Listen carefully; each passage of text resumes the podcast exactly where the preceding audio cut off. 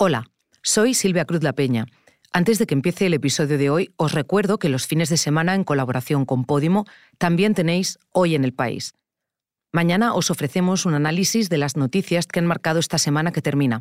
Y el domingo... Yo me acuerdo cuando iban subiendo las torres, cómo los vecinos se iban asustando, que les iban quitando el sol. Les iba desapareciendo el horizonte, les iba desapareciendo. Y, había una señora que decía, es que me desaparece la vida. Conoceremos la historia de San Cristóbal, el barrio que quedará atrapado entre los rascacielos planeados en la operación Madrid Nuevo Norte, un megaproyecto urbanístico que se alarga desde hace tres décadas y que pretende convertir la zona en la nueva city financiera de la capital española. Ahora sí, vamos con el episodio de hoy. Caperucita Roja, Matilda, Las aventuras de Huckleberry Finn en los últimos años hemos oído hablar de libros retirados de colegios y bibliotecas para evitar que los lean los más pequeños. No es un fenómeno nuevo ni de un solo país, pero en la última feria del libro infantil y juvenil de Bolonia, la más importante del sector, saltaron las alarmas por el aumento de casos.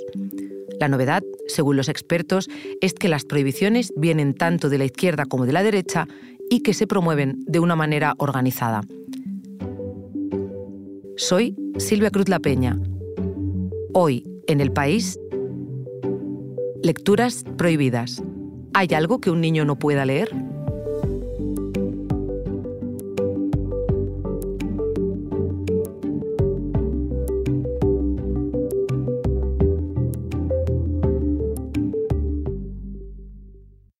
Para hablar de este asunto está conmigo Tomaso Koch, compañero de Cultura del País. Hola, Tomaso. Hola, Silvia, ¿qué tal? Tomaso, te pregunté hace unos días que cuál era el primer libro que tú recordabas, eh, no el que te dieron, el primero que tú recordabas, el que te había marcado. Y has puesto muy contentos a mis padres, te diré, porque se han puesto por toda la casa de Roma ahí a buscar, a, a pensar y tal. Resulta que, bueno, yo me acuerdo un poco que leía muchas fábulas de Gianni Rodari, pero ya un poquito más mayor, digamos que el primero que yo recuerde que, que me impactara, que leí solo, es Pinocho. Tomaso, ¿y Pinocho se lo darías tú a tu hijo hoy? Es que Pietro tiene dos años, ¿te imaginas? No sé qué haría con Pinocho, pero bueno, digamos que cuando sea un poco más mayor, 100%. Porque este libro de Carlo Collodi, que publicó en 1883 y que a mí me parecía inofensivo, es cierto que en su momento pues también tuvo sus críticas y se recomendaba a los padres que no lo leyeran. Los hijos. Bueno, puedo intentar imaginarlo por qué, pero cuéntamelo tú. pues porque decían, y cojo una cita textual, que era una perniciosa fuente de inspiración. Tomaso, se habló de Pinocho en la Feria del Libro Infantil y Juvenil de Bolonia, que sé que cubriste hace unos días. Que yo sepa, no. Sí, se ha hablado de, muchísimos libros, muchas obras. Se ha hablado, por ejemplo, fíjate, de una obra mucho más reciente que se llama Con tango son tres. Es un libro infantil basado en una historia real. Son dos pingüinos, dos pingüinos machos en el zoo de Central Park. Y entonces, de repente, un cuidador del zoo se entera de que estos dos pingüinos están todo el rato juntos, vamos, que son pareja, básicamente. Y se entera a la vez de que hay otra pareja, eh, no sé, pues eh, heterosexual, podemos llamarla, de, de pingüinos, que mm, que cada vez que, tiene dos huevos, uno de los dos lo abandona a su destino. Y entonces coge uno de esos dos huevos y se lo da a estos dos pingüinos. Y ellos dos lo empiezan a, a criar, nace una pingüinita y es su hija. Y claro, hubo gente en Estados Unidos que se enfureció, que pidió que se prohibiera, etcétera, etcétera. Tanto que se dijo en la feria de Bolonia, lo dijeron varios editores, que es el momento literalmente peor en la censura de libros infantiles en Estados Unidos. De hecho, se celebraron dos mesas redondas, tengo entendido, solamente con este tema, y que hubo participantes que incluso rechazaron participar. ¿Por qué? A mí me contó la directora de la Feria de Bolonia, Elena Pasoli, que el debate le resultaba más complicado de lo que pueda parecer y que hubo varios que le dijeron, mira, yo es un tema en el que no me quiero meter y prefiero no, no participar. A mí me pasó también, yo en las historias que he estado haciendo estos días, estas semanas sobre todo este tema, eh, una entrevista en concreto que me dijo, mira, yo tengo una opinión que no me, no me apetece así exponerla públicamente y tal, prefiero no, no participar. Es duro, ¿eh? Te da, claro, te da un poco la medida de, de cómo de, de, polémica llega a ser y a la vez de cómo de, de, poderoso es, ¿no? Se decía en Bolonia, a lo mejor una buena noticia es que si tanta gente está tan pendiente de la literatura infantil es porque es importante. Oye, ¿y ha tenido que ver en este auge de prohibiciones o de censuras el caso de Roald Dahl, que es uno de los más recientes que hemos tenido?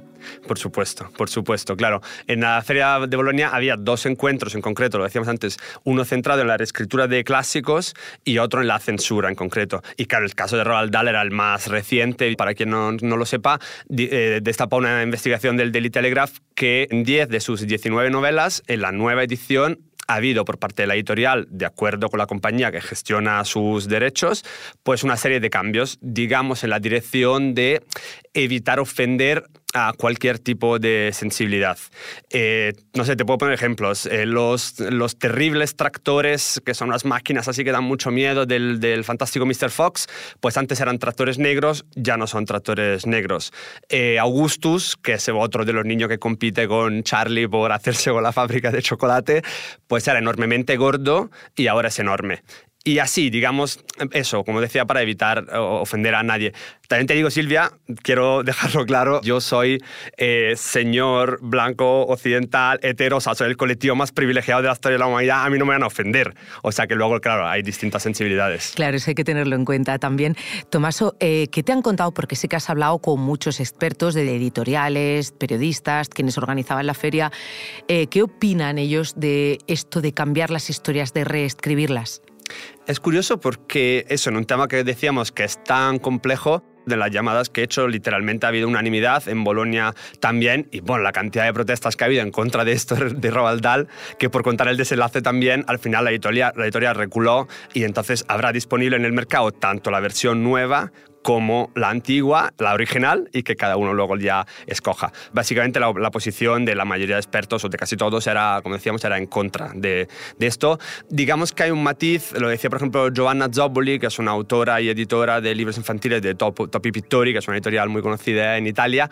Una cosa evidentemente es actualizar una traducción. Si tú te lees una traducción de la Odisea de hace 300 años, pues claro, el lenguaje te resulta súper complicado, no lo entiendes, hay que actualizarlo.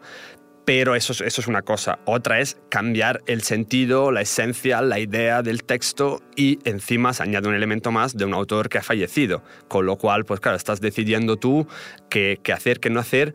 Y encima Roald Dahl dejó muy clarito que él no quería que le tocaran ni una coma, vamos. Tomaso, eh, quería preguntarte, porque usamos la palabra prohibición, censura. ¿Esto es un caso de censura? Bueno, el caso de Roald Dahl, yo me atrevería a decir que sí, eh, lo decían también muchos expertos. Se usó otro término en Bolonia que me parecía interesante también, que es estandardización del discurso. También, claro, eh, una vez más el debate se complica. Una, una editora me decía, ¿Y qué hacemos? Cada 30 años volvemos a mirar eh, mm, eh, cuál, es, cuál es la sensibilidad más en boga. Y decía otra cosa más, un ejemplo de Roald Dahl. En Las Brujas se dice, en la versión original, que una mujer con poderes sobrenaturales puede esconderse en un trabajo ordinario, como por ejemplo ser cajera al supermercado. En la versión nueva, el ejemplo que se pone es como por ejemplo ser científica. Y decía esta editora, ¿Y por qué sería malo ser cajera de supermercado? Quiero decir que a lo mejor intentas evitar el machismo y pecas de clasismo o te metes en otro lío. De todos modos, si le preguntaras, por ejemplo, a David Levithan, que es un autor que estuvo en la Feria de Bolonia, él sí te diría sin lugar a dudas que, que eso es censura.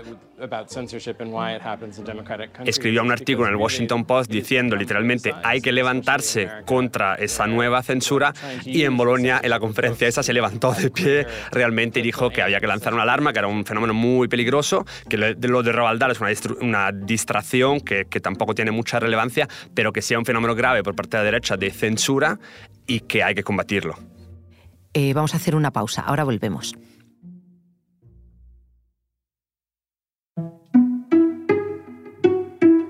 David Levithan es un autor estadounidense y parece que un poco de ahí viene todo. Ahora me estoy acordando del artículo que explicó en El País Elvira Lindo.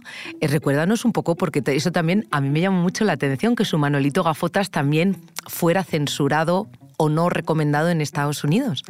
Claro, por un lado eso, Levitan en realidad fue el que propuso el encuentro de Bolonia sobre la censura, porque él lo comentó bastante antes, y el Viralindo de alguna manera también se adelantó, porque ella hace varios meses escribió un artículo en el que decía probablemente hoy eh, Manolito Cafotas yo no podría publicarlo o me resultaría muy complicado publicarlo. Y en Estados Unidos ha tenido muchos problemas, o bueno, unos cuantos. Por ejemplo, ella contaba que, que hay una escena en la que están los niños delante de las tres gracias de Rubens y claro, cambiaron de cuadro porque no vaya a ser que estén delante de tres señoras desnudas. O bueno, que incluso eh, incita al, al, bullying en Manolito Cafotas porque claro, hay momentos que a un niño le parte las gafas a otro en un país donde ya ves tú que puedes comprar un fusil donde quiera, pero esa es otra historia, pero bueno, resulta que romper las gafas puede incitar a la violencia, es muy preocupante. Tomaso, pues precisamente por ese protagonismo que tiene Estados Unidos en este tema que cubriste en Bolonia y que tú has ido siguiendo, le he pedido a nuestro compañero Iker Seis Dedos, que está en Washington, que nos cuente un poquito cómo está el asunto, que nos lo cuente desde el terreno. Lo vamos a escuchar. Perfecto. Adelante. Si escondes la ignorancia, nadie te pegará y nunca aprenderás. ¿Es tuya? Si escoges la ignorancia, nadie te pegará y nunca aprenderás. Es de Ray Bradbury. ¿Y has citado a Ray Bradbury? Sí. En un artículo en el que tú y tus amigos criticáis al profesor Loomis. Por prohibir ciertos libros de la biblioteca. Silvia, Tomaso. Acabamos de escuchar un corte del ala oeste de la Casa Blanca en la que un joven, que luego se convertirá en presidente del gobierno, ese presidente del gobierno que interpreta a Martin Sin en la serie, habla con su padre de un profesor que prohíbe libros. Estamos a finales de los años 50. De modo que el fenómeno no es nuevo en Estados Unidos. Desde 1982 se celebra aquí la Semana de los Libros Prohibidos, que sirve para llamar la atención sobre esos títulos, para solidarizarse con profesores y bibliotecarios, que son los que más sufren esa presión, y también para presentar un informe. En el de 2022 se dijo que se había batido un récord histórico. Más de 1.650 títulos se prohibieron en Estados Unidos en ese año. Esta última oleada regresiva su origen está en la pandemia. Durante el confinamiento, muchos padres descubrieron qué libros les mandaban leer a sus hijos en clase. Como no les gustó lo que veían, exigieron intervenir en esa discusión y empezaron a promover la prohibición de libros. De ahí surgió una asociación llamada Moms for Liberty. Su eslogan es Nosotras no coeducamos con el gobierno. Y básicamente lo que pretenden es que les enseñen matemáticas, lengua, geografía, las cosas básicas en el colegio y que los valores se los den ellas en casa. El libro que encabeza las listas de los más prohibidos se titula Gender Queer y es un cómic autobiográfico de Maya Kobabe, dibujante de género no binario. Piden su veto porque en él hay escenas de sexo, pero sobre todo una, en la que un personaje le hace una felación a un consolador. Es lo más habitual. Se agarran unas cuantas viñetas y prohíben el libro entero. Pasó con Maus, cómic de arte Spiegelman sobre el holocausto. Lo vetaron en Tennessee porque contenía ocho palabrotas y un desnudo. Tennessee es como Florida, quizá el epicentro de la gran revolución conservadora en la educación que está viviendo Estados Unidos ahora mismo, un estado republicano.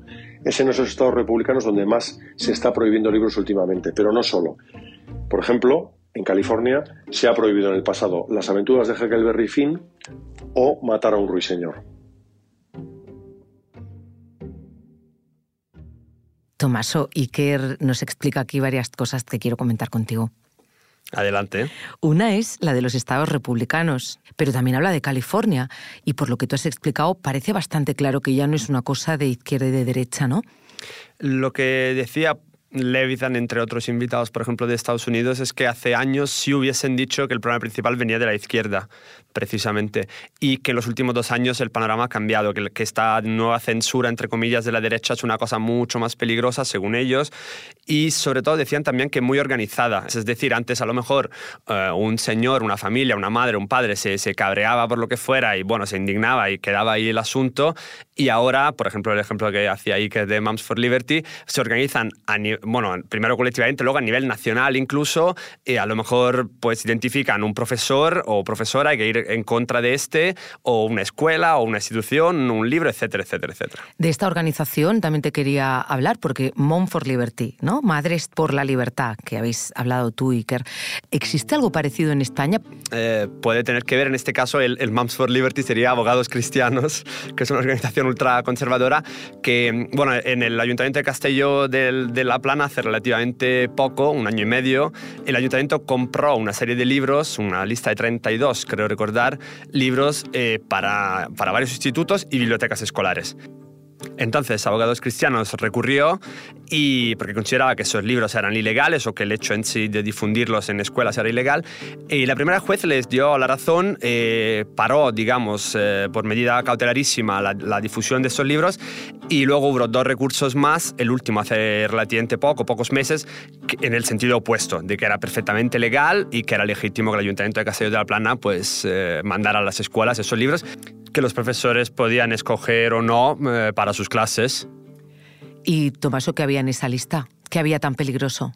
Peligrosísima, como te podrás imaginar. Pues mira, te, cito algunos. Había, mira, un libro de, la, de, Gata Katana, la rapera que, de la que hicisteis un podcast hace relativamente poco, No vine a ser carne. el libro después de lo trans, de Elizabeth Duval. Eh, el fin del armario de Bruno Bimbi o el peligrosísimo Leia, Rihanna y Trump de cómo el feminismo ha transformado la cultura pop, por ejemplo. Vaya, van por el mismo sitio todos. Bueno, luego relativamente, porque por ejemplo aquí publicamos, lo publicó nuestra compañera Ivana Vallespín, el caso de, un colegio Taver en Barcelona, donde revisaron la biblioteca escolar y detectaron unos 200 títulos dirigidos a niños de menos de 6 años que ellos consideraron eh, tóxicos por sus sesgos eh, pues, sexistas, machistas, y entre, lo retiraron, eh, un 30% del catálogo más o menos estaban, por ejemplo, pues Caperucita Roja o La Bella Durmiente, entre otros. Y luego hay ejemplos de muchos más países, algunos que te puedes esperar. Te quiero decir que un libro infantil que se titule La guerra hoy en día en Rusia, pues bueno, tiene buenas probabilidades de no salir adelante. Sí. Pero, por ejemplo, en Bolonia comentaban también el caso del maravilloso mini pelicoso, a ver si lo digo bien, de una ilustradora súper eh, importante ahora mismo, Beatrice Alemania, y hay una escena en la que una niña va por ahí y se encuentra con un carnicero y el carnicero tiene un cuchillo con sangre con el que le apunta a la niña y en algunas ediciones quitaron de medio el cuchillo para que no apareciera, vamos. Tomaso, estaba pensando que estamos hablando todo el rato de libros ya publicados. ¿Qué sucede con los que están por publicar? Citábamos antes a Giovanna Zoboli, pues ella también hablaba, claro, de, bueno, aparte que hay un fenómeno de autocensura, de la vendibilidad y que todo esto tiene que ver con la vendibilidad. Y es verdad que si tú lo piensas, dices, no sé, Netflix ha gastado, dicen que 500 millones de dólares en todo el catálogo de Roald Dahl, pues claro, no te puedes permitir, ni la editorial tampoco, que pase de moda. De hecho, hay una cosa muy interesante también en todo este lío que es esta figura eh, de los sensitivity readers, que son gente que antes de que un libro se publique gente que a lo mejor pertenece a algún colectivo que pudiera hipotéticamente sentirse ofendido por, alguna, por, algo que diga el libro, pues que se lo leen antes y le dan una especie de, opinión al autor, pues mira, eso está contado bien, este personaje pues lo, lo, podrías cambiar, etcétera, etcétera. Otra cosa muy polémica y en general eso, se habla de que la literatura infantil digamos que se, se vuelve un poco estéril, se intenta como que hay algo, que todo sea lo, lo más apropiado posible para los niños que tú te puedas imaginar según una visión un poco tradicional, digamos. Tomaso, pero ¿qué es lo apropiado para los niños? ¿Dónde se pone esa etiqueta? Buenísima pregunta, vamos, me lo dices a mí como padre de un niño de dos años, no tengo ni idea, pero bueno, entiendo, claro, una vez más los, expertos, los profesores, etcétera, con los que yo hablaba, decían que en realidad hay que fiarse, hay que fiarse mucho de ellos, que pueden abordar todo tipo de temas. Yo llegué a hacer otro tema sobre si hay algún tabú en la literatura infantil y me decían que no, que, tú le, que la homofobia, que el acoso, que el abuso, que la guerra, que la muerte incluso de un compañero, que, que el suicidio incluso decían, se, tú se lo puedes contar, que ellos pueden con todo. Ahora, evidentemente no vas a dejarle a un niño de cuatro años que asuma todo eso solo. Todo el mundo hace hincapié, eh, reescribir no, pero sí acompañar en la lectura, contextualizar, por un lado, y, acompañar a la lectura, el rol del intermediario sin que domine el intermediario, pero sí estar ahí. Y luego además, claro, la literatura, desde que el mundo es mundo, pues ayuda a desarrollar un espíritu crítico. Tomás, ahora que hablas del espíritu crítico, de afrontar la realidad, de que los niños pueden asumir todo eso y que la lectura es una buena manera de entenderlo siempre que los acompañemos, escucha esto que yo creo que te va a sonar. La mar. ¿Dónde está mi Harpers? ¿El qué? La Harpers, el último número. Mañana lo primero que haces es bajar al kiosco y comprar la Harpers. Y la Nation también. ¿Qué casualmente has olvidado? ¿Sabes qué es lo más peligroso en este país? Un negro con carnet de biblioteca. Me encanta que hayas metido a hermano Son de The Wire, que aparte, bueno, a ver, es lo que dice, tiene mucha razón, a lo mejor en, el tipo de persona que es ahí con su traje y su pajarita haciendo narcotráfico y matando a gente, pues un poco menos, pero lo que dice es lo que veníamos diciendo, la literatura te ayuda a ver otro mundo, a empatizar con otra gente, a plantearte muchos dilemas, a pensar, pensar, pensar. Y en no sobreprotegerlos, entiendo. No sobreprotegerlos, exacto. Tomaso, muchas gracias espera, por espera, Espera, espera, que tú no me has dicho ah. nada. Yo te he contado aquí mi vida en verso, mis primeros libros y tal, y tú no me has contado el tuyo.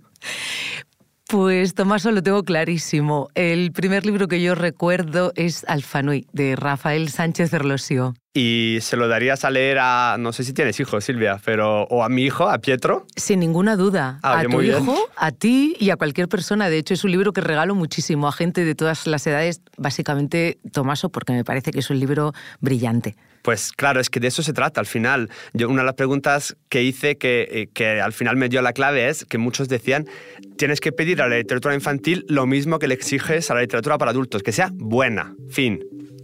Tomaso, ahora sí, muchas gracias. Muchas gracias a ti. La edición de este episodio es de Ana Rivera. El diseño de sonido de Nacho Taboada. Yo soy Silvia Cruz La Peña, que he realizado y dirigido este podcast.